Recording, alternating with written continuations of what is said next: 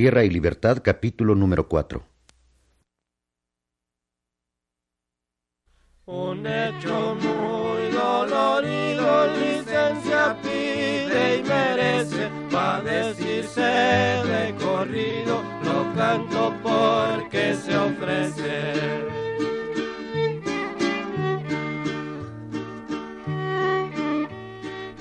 Radio Educación presenta Tierra y Libertad de José Revueltas.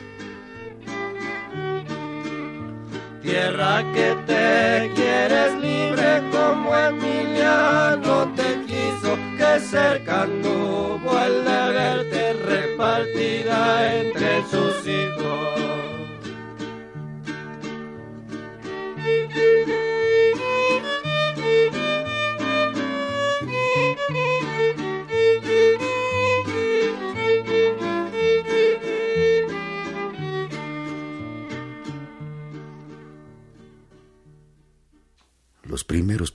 Y figuras donde constaba nuestra tierra nos los fueron robados por los jueces y licenciados. Uno de ellos, don José de Tagle, juez de tierra Zaragoza de doscientos años, que no nos las devolvió, disque porque encontró muy derrotada y de letra muy abusada la merced real de Nenecuilco, que le fue pasada al virrey don Luis de Velasco en los años de mil y quinientos sesenta por el propio rey de España, don Felipe que llamaban el segundo. Ansina que los papeles que nos quedan, mejor nunca mente los mostramos a Naiden, si no es que vayan en Ecuilco para mirarlos allá mismo. ¿Y cuáles son esos papeles que les quedan? Pues nos quedan bien guardada donde nosotros solo sabemos la mapa Merced de Nenecuilco. Pues todo eso está muy interesante. Pero esos documentos de que ustedes hablan, todos están expedidos por reyes de España. Y como sabrán, la República Mexicana no reconoce ningunos reyes, porque para eso es república, y para ella no existen los reyes. Pues no existirán los reyes para la República, y eso lo comprendemos bien, puesto que los que han venido mandando son los puros presidentes. Pero nosotros sí existimos, señor, y nuestra tierra también existe, solo que en manos ajenas en manos de estos malos hombres de las haciendas que vienen a ser representados aquí por estos señores que ni siquiera defienden lo que es suyo, sino de otros. Oye, Miguel. Ah, ajá. Voy a leerles el oficio del gobernador del estado, donde se refiere a este problema y aconseja la solución adecuada. Y dice así.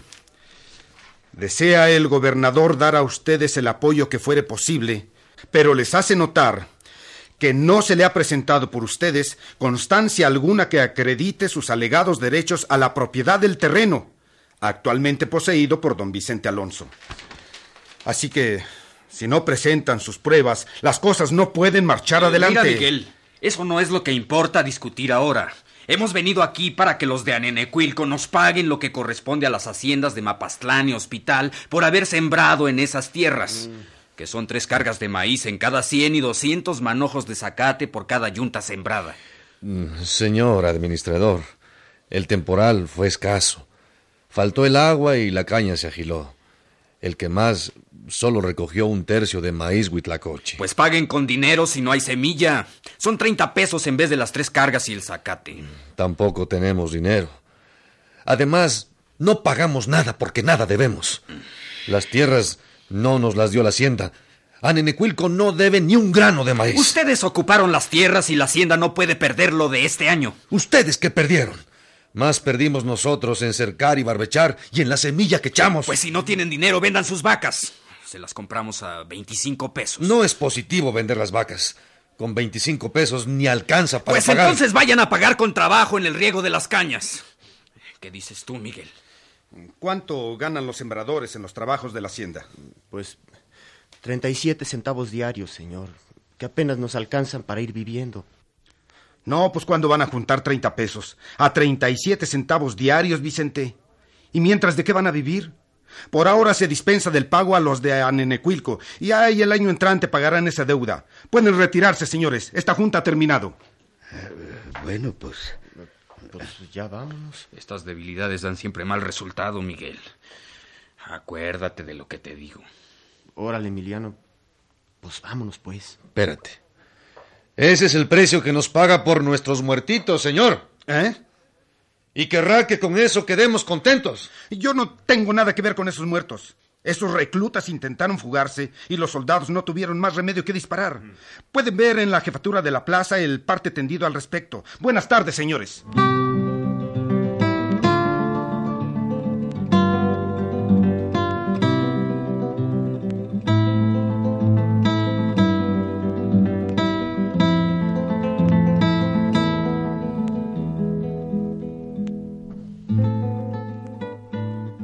Así pasó.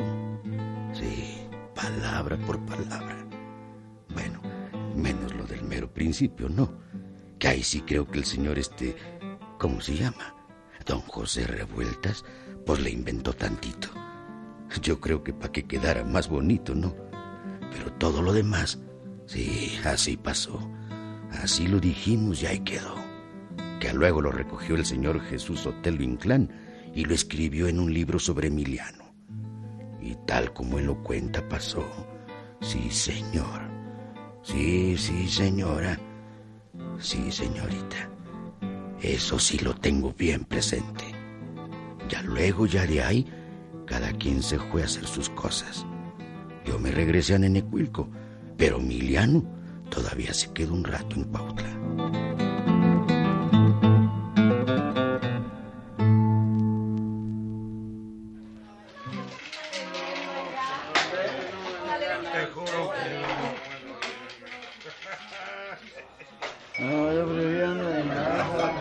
El café da especial. Especial, sí. Disculpen ustedes, señores. Usted dirá para qué somos buenos. Mi señora pregunta si de casualidad vieron ustedes que entraba a la jefatura política un señor Emiliano Zapata. Hombre, precisamente en estos momentos sale. Mírenlo, allá. Ah, ah, sí, gracias. Ah, caray. Ya vieron a la patrona. ¿Dónde? ¿Dónde está? Allá, en aquella mesa, la de negro. Ah, este Emiliano. Ja, Lo que es para las mujeres se pinta solo. Pero hombre, esa señora se ve que es muy decente. Ah, Vaya pues. ¿Y qué? Lo decente va a quitarle la mujer. Ven, Emiliano. Pues vámonos yendo a encontrarlo. Hay que hablar.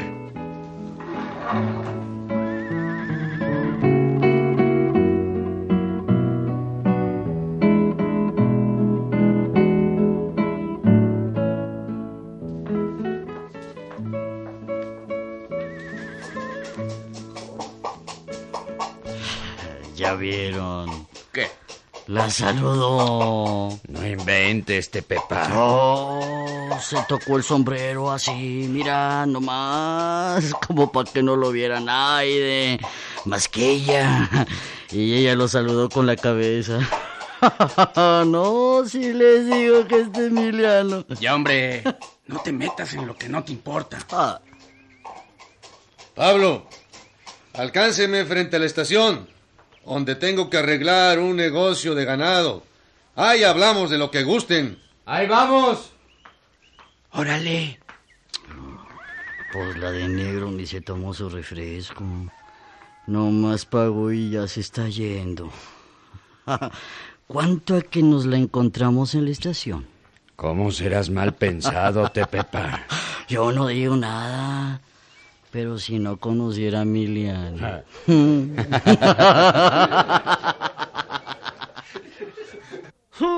Antes de que yo naciera, oía la caña cantar. Cuando llegó la partera, yo ya sabía enamorar.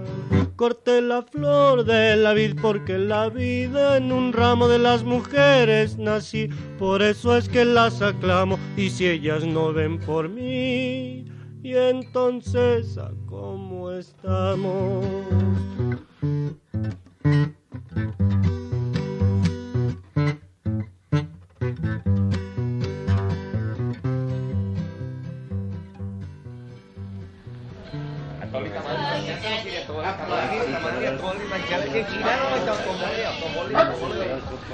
Me llevo pues los dos novillos en 50 pesos, Emiliano. Ah, caray. Están rete buenos, ¿eh? De veras que es un regalo, don Nacho. Puede llevárselos porque son para usted. Y entre nosotros no hay regateo. Bueno, pues aquí tienes. 50. Ah, también quiero que me montes unos potros bravos que tengo y que no hay modo de hacerlos aceptar la rienda. Eso será para la feria de las Tres Vírgenes, aquí mismo en Cuautla. ¿Podrás, Emiliano? No tienes ningún compromiso. De tener no tengo ninguno. Y menos si se trata de un negocio entre usted y yo. Aquí me tendrá para la feria a sus órdenes. Está bien, Emiliano. Ya sé que tú no me fallas.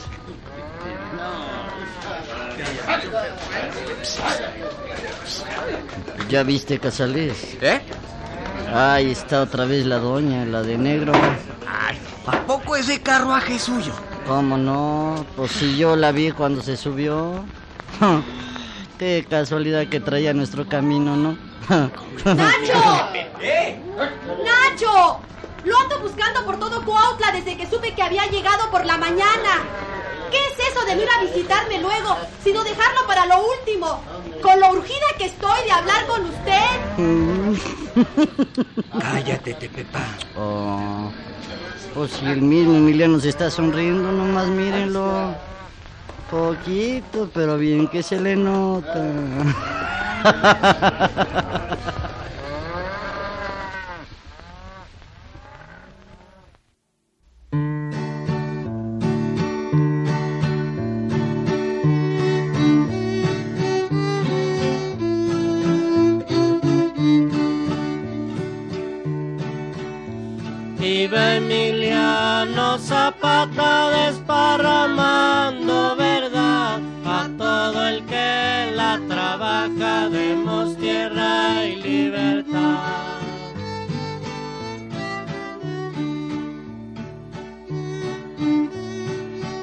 Tierra y Libertad de José Revueltas.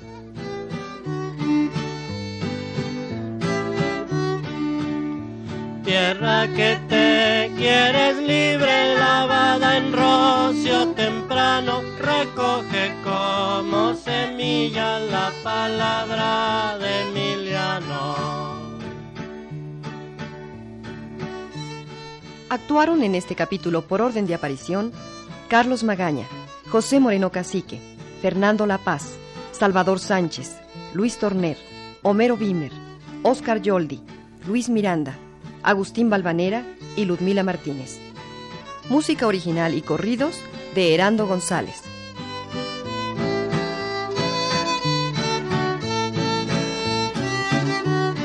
En los controles técnicos, Roberto Martínez. Efectos físicos, Vicente Morales. Musicalización, Isabel Oliver.